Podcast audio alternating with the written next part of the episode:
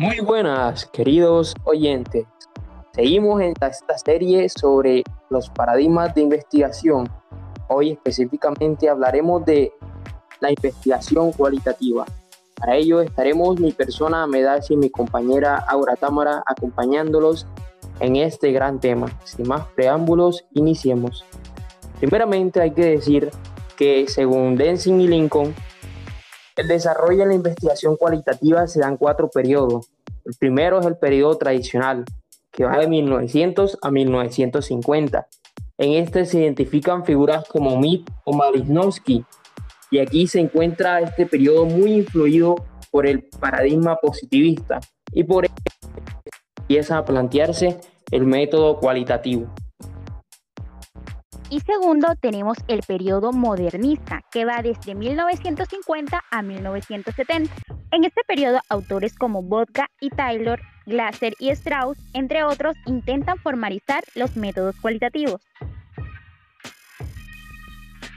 Sí es, en el periodo, en el tercer periodo que se llama de indiferenciación de género, va de 1970 a 1986 los investigadores se esfuerzan por complementar los paradigmas, los métodos y las estrategias para aplicar a las investigaciones y lograr el trabajo más objetivo posible.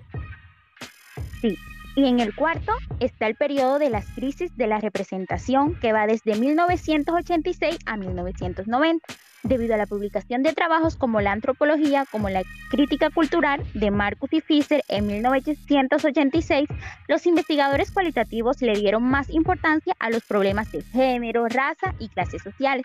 Y por último tenemos el periodo postmoderno, que va desde 1990 hasta el actual. En este periodo, paulatinamente, la búsqueda de grandes teorías se reemplaza por la local, a pequeñas escalas y se centra en situaciones sociales más puntuales. Ahora daré respuesta a la, pregunta sobre la orientación de la investigación cualitativa. Y para ello diré que esta investigación se orienta, se centra a estudiar o analizar las prácticas, opiniones de los participantes y de igual forma intenta describir las interrelaciones del sujeto con el entorno, es decir, con su contexto.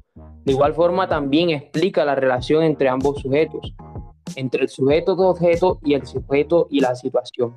Ahora, ¿nos podrías por favor decirnos ahora las principales características? Bueno, una de las primeras es que los investigadores son instrumentos de medida que filtran la realidad a través de su criterio y le otorgan un sentido y la interpretan. Una característica tenemos que el investigador cualitativo tiene habilidades para conectar con los otros emocional y cognitivamente. Y también en la investigación cualitativa se pretende mantener la objetividad. Para ello, los investigadores hacen uso de un artilugio metodológico que se llama triangulación. Por último, tenemos que la investigación cualitativa es inductiva, es decir, los métodos cualitativos son humanistas. Ahora, compañera, háblanos ahora la aplicación de esta investigación en la salud mental. Sí, en los análisis cuantitativos solo se pueden calcular la frecuencia y la distribución de las enfermedades mentales en la población, mientras que en la investigación cualitativa se pueden llegar a encontrar el significado de esas relaciones o correlaciones. Importante esa aplicación. Por otra parte, tenemos que la utilización de la metodología cualitativa permite ver la realidad subyacente, es decir, permite ver lo que está más allá de los números, permite ver esa realidad de cada individuo.